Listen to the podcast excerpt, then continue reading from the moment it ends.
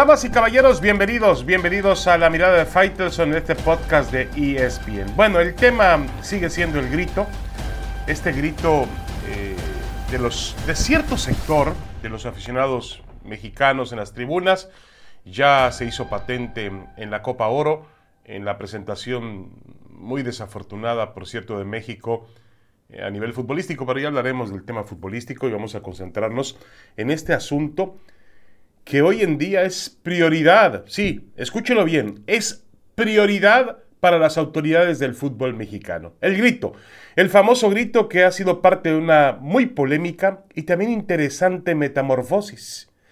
El grito que cambió, cambió de bando y también de tribuna. De ser un grito que intentaba ser inofensivo, chistoso, coloquial, se transformó en una ofensa. Luego mutó en una amenaza más tarde parece ser un reto y luego hasta un chantaje.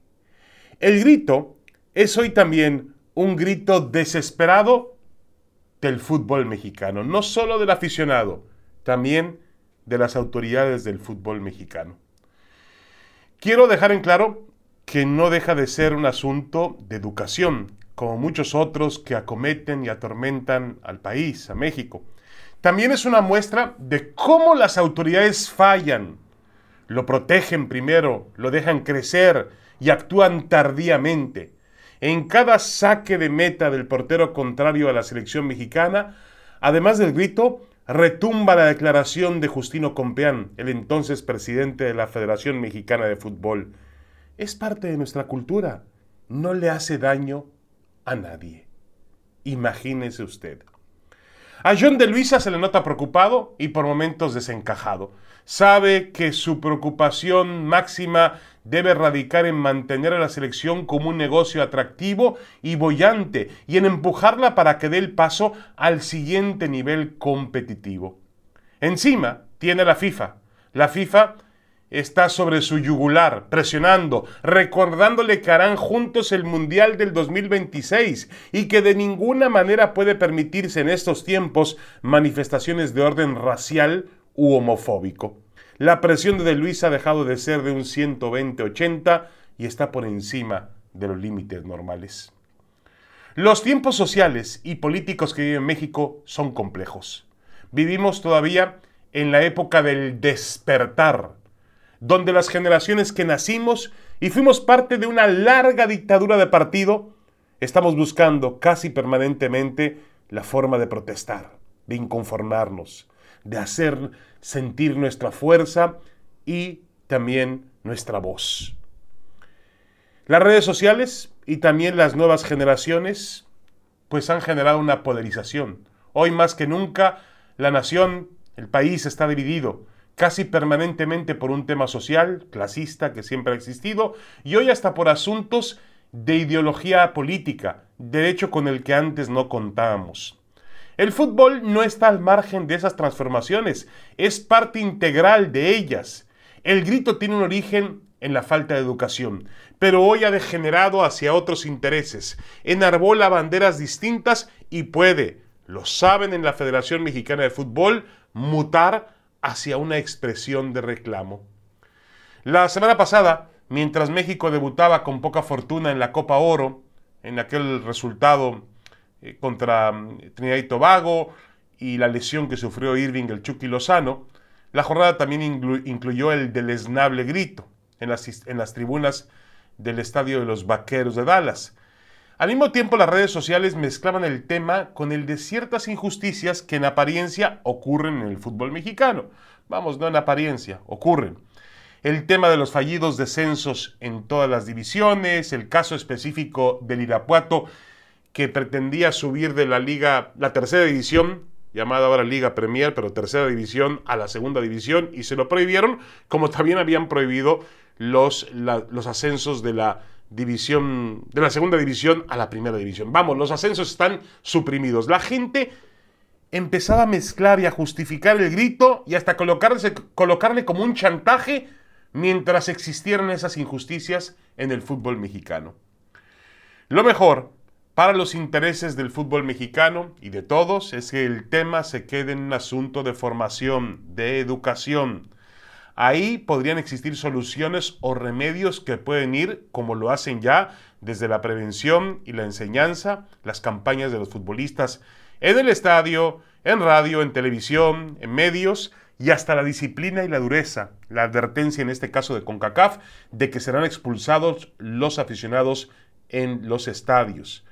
Pero si el grito toma otro rumbo y se transforma, como insinúa ya, en un aparato de reclamo ante la injusticia que hay de todas formas, colores, sabores en el país y también en el fútbol, entonces la situación se tornará más grave y pesada para los intereses del juego.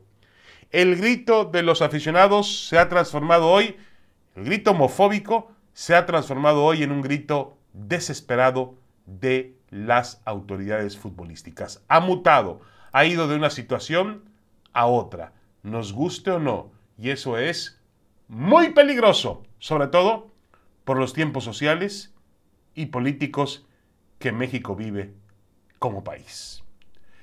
Regresamos después de esta pequeña pausa. La mirada de Faitelson.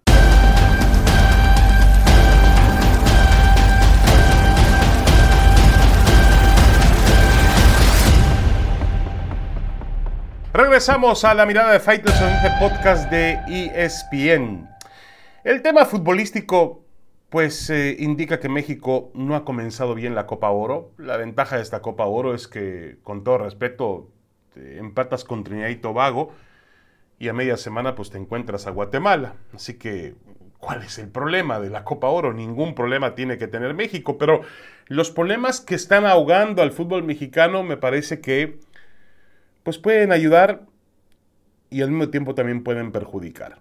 El tema es que la federación está muy preocupada por el grito, eh, que ya hemos platicado en nuestro bloque inicial, cómo está afectando y cómo está de alguna manera mutando en otra situación un tanto rara, pero de eso tendrían que preocuparse las autoridades y quizá eso le pueda quitar presión y atención al Tata Martino y los futbolistas. La realidad es que México tuvo una presentación infame en la Copa Oro y el problema es que muchas veces el nivel del fútbol mexicano, o México cuando enfrenta un nivel inferior, cuando México se sabe superior, mejor que su rival, generalmente baja al nivel del contendiente. Eso ha sucedido históricamente. Esperemos que no pase así porque los rivales hasta las rondas ya muy adultas de esta Copa Oro, pues van a ser de una calidad realmente muy, muy, muy lamentable. En el campo de juego, México ha perdido al Chucky Lozano. Es imposible suplir al Chucky.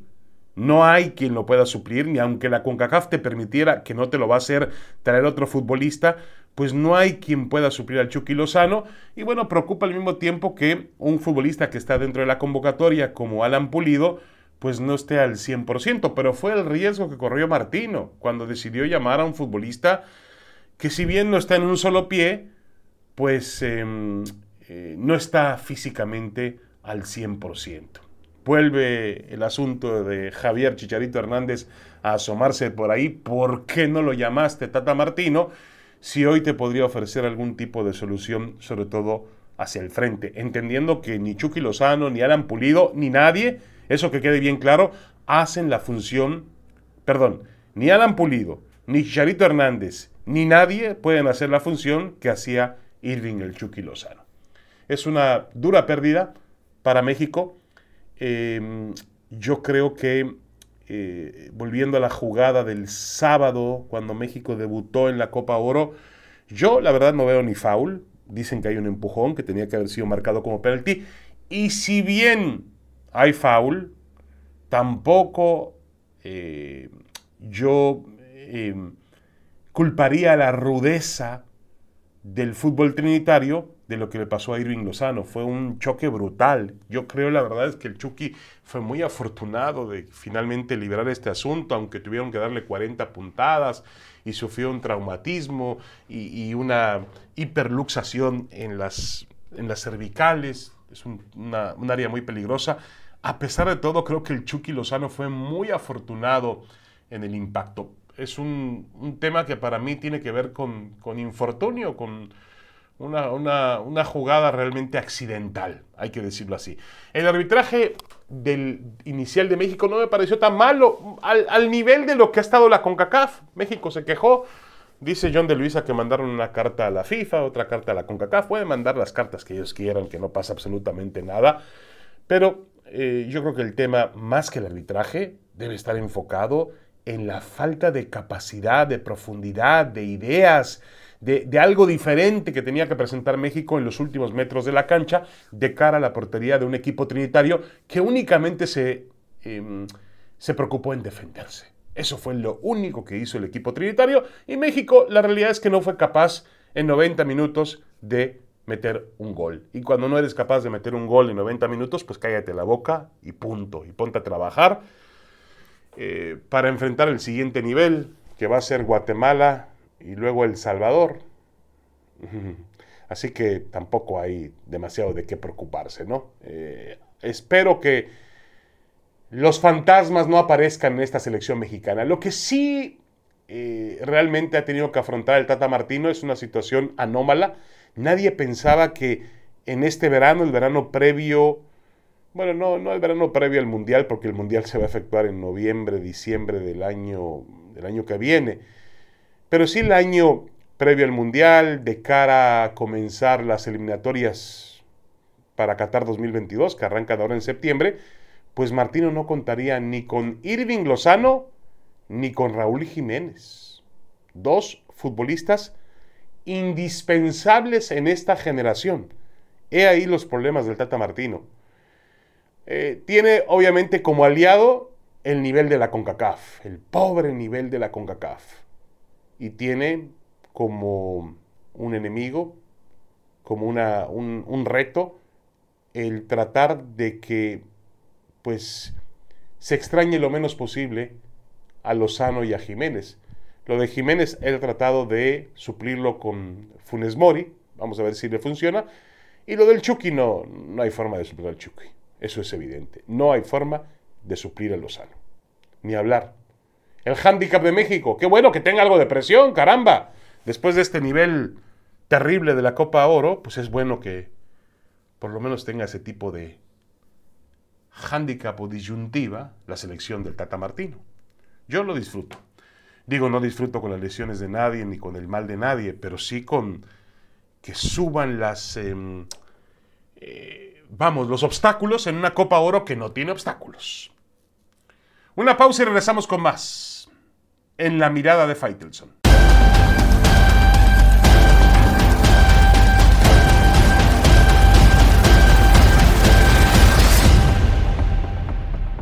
Regresamos a la mirada de Faitelson cuando el tiempo se acorta dramáticamente para el inicio de los Juegos Olímpicos.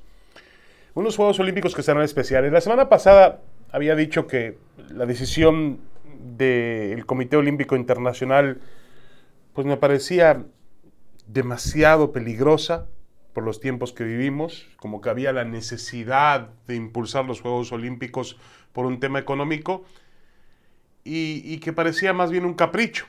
Claro, olvidaba yo y cometí un error y los errores hay que, hay que eh, corregirlos cuanto antes.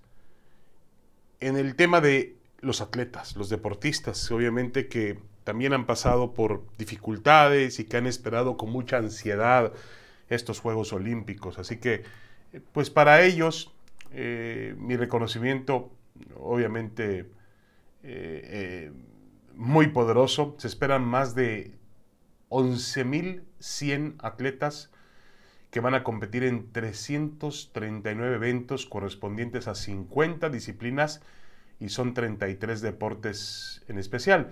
Se espera que participen 206 países, además del equipo olímpico de refugiados, el cual ya suma 29 atletas.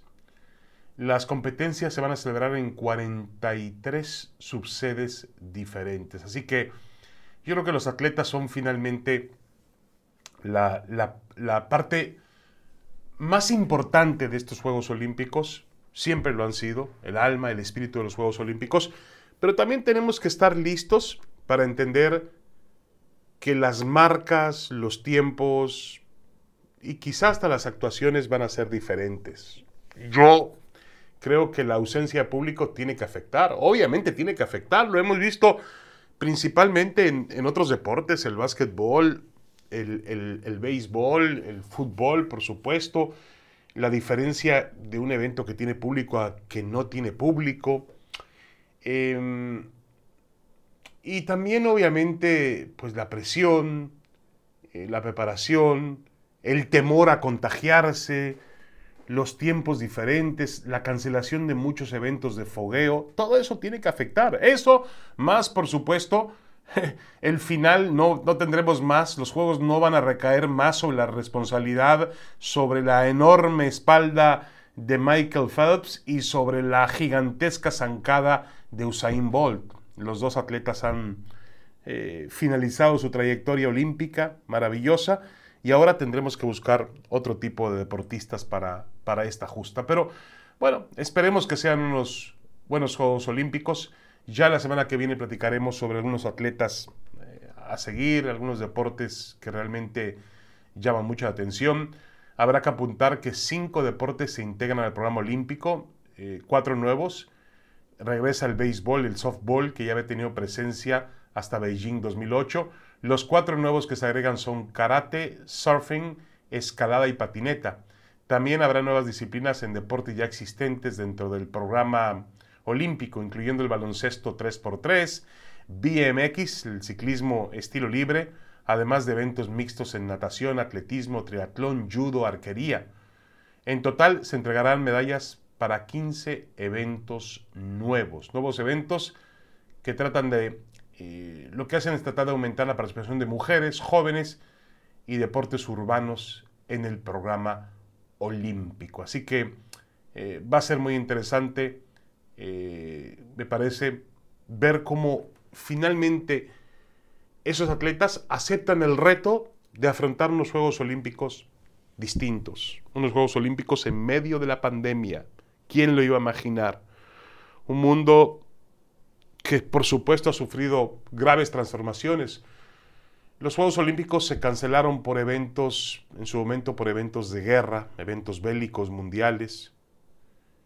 Eh, y la pandemia eh, pudo resistir a la pandemia, lo cual pues ya habla de, del impulso, el deseo y el esfuerzo de las autoridades y también y siempre por encima de ellos de los atletas, que son los verdaderos héroes de los Juegos Olímpicos. Ojalá tengamos unos Juegos realmente increíbles y, sobre todo que cumplan con el cometido de em, los ideales olímpicos que son fundamentales y por supuesto también entender que el deporte se ha convertido ya en un espectáculo, en una manera de distraer eh, y de generar esa esa expectación e interés en un mundo que sin duda lo necesita. Bueno, vamos a hablar la semana que viene más de los Juegos Olímpicos. Muchas gracias, un abrazo, saludos. Esto fue todo en la mirada de Faitelson.